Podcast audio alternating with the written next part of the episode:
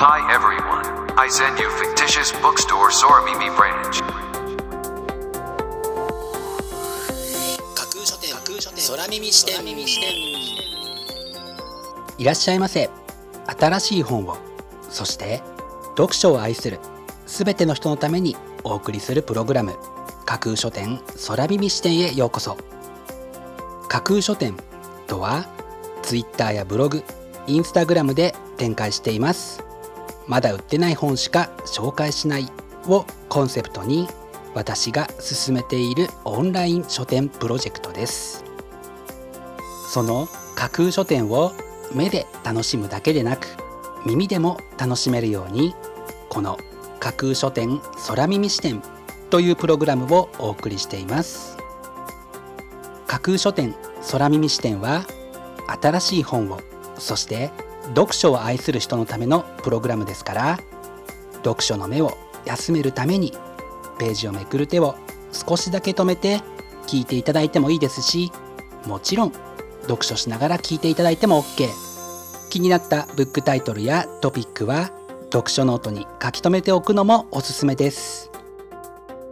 読書の時間に限らず通勤や通学の時間の情報収集に仕事や勉強家事育児のちょっとした息抜きにぜひこの架空書店空耳視点に耳を傾けていただいてまだ売ってないこれから発売される本にどんな本かな読んでみたいなというイメージを大きく膨らませていただけたら嬉しいです。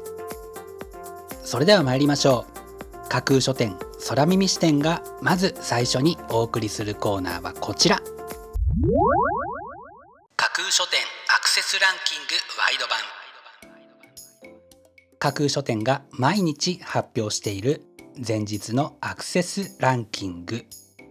ツイッターやブログでの発表は1位から3位までだけですがここ空耳視点ではランキング発表の範囲を1位から5位までとワイドに拡大してお届けします。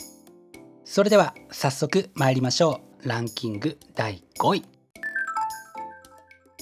東京ラブストーリー A manga memoir of one woman's journey in the world's most exciting city told in English and Japanese text. ジュリ・ブランシャン・藤田1年間のつもりで東京に来てそのまま帰れないほど東京に惹かれたフランス人イラストレーターが綴った物語というのがこちらのブックタイトルです日本語と英語が併記されていますので外国語の勉強にも役立つ一冊です。続いてランキング第4位。心理学実践編ニュートン別冊。暮らしの中で今日から使える実践的な心理学をよりすぐって紹介します。実践的な心理学で自分の心をより深く学んでみてはいかがでしょうか。というのが本書の紹介文です。心理学を通して自分の心をそして他人の行いや考えを見るのにも役立てられそうな一冊です。続いてランキング第3位。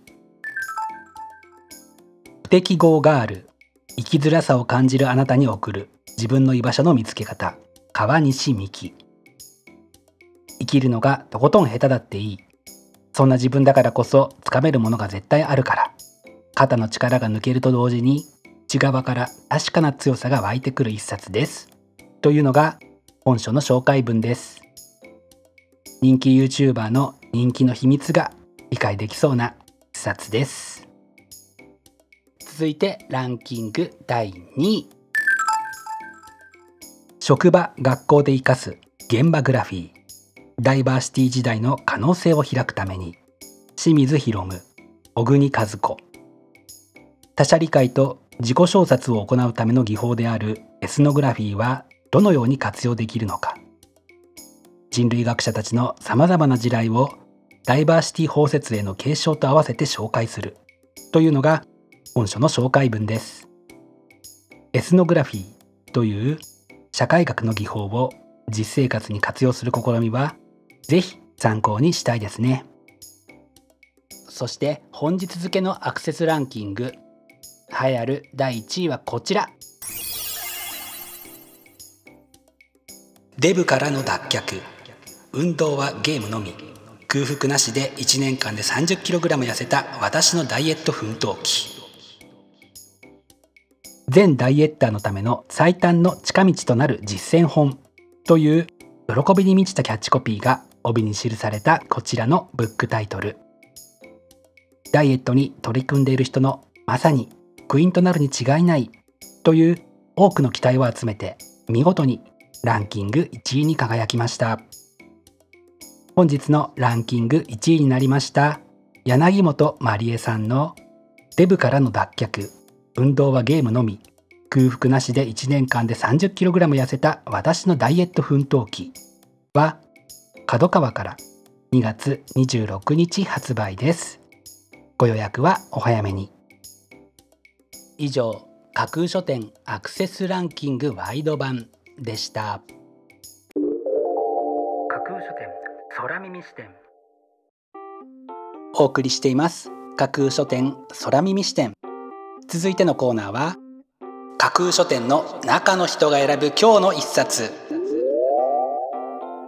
このコーナーではランキングにこそ入らなかった本や架空書店でのご紹介のセレクトから漏れてしまった本発売日より前に発売されてしまって架空書店の掲げるコンセプトまだ売ってない本しか紹介しないに合致せず泣く泣くご紹介できなかった本についてお話ししていきます。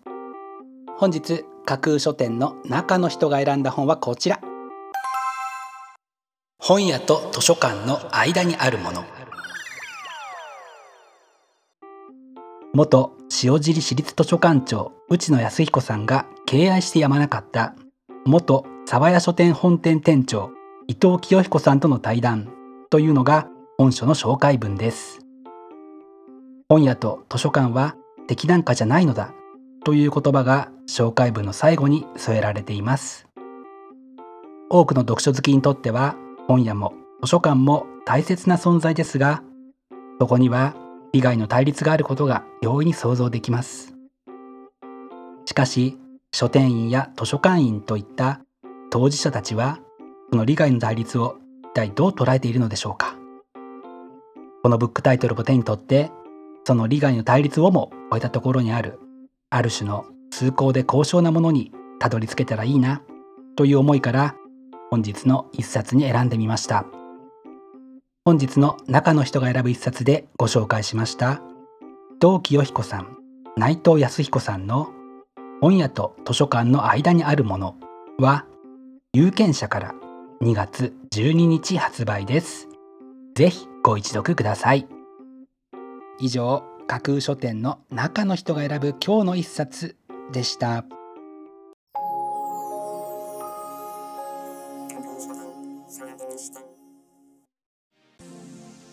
お送りしています。架空書店空耳視点。最後のコーナーは空耳視点限定でちょっぴり先出しする明日の架空書店予告編。明日架空書店でご紹介するブックタイトルのテーマは読書の醍醐味。本を手に取る。ページを開く。活字を読み出す。この架空書店空耳視点のリスナーには読書の時間を何よりもの至福の時間と感じている方がきっと多いことでしょう。寒いし新型コロナウイルスも気になる昨今。明日は家で過ごす時間を存分に使って読書の醍醐味にしっかりと浸れそうなブックタイトルをご紹介する予定です。魅力的なブックタイトルと思わず目を奪う素敵な書影の数々をぜひ楽しみにしていてくださいね。明日も皆様の架空書店へのご来店を心からお待ちしています。以上架空書店空耳視点だけでお先にこっそりと教える明日の架空書店予告編でした。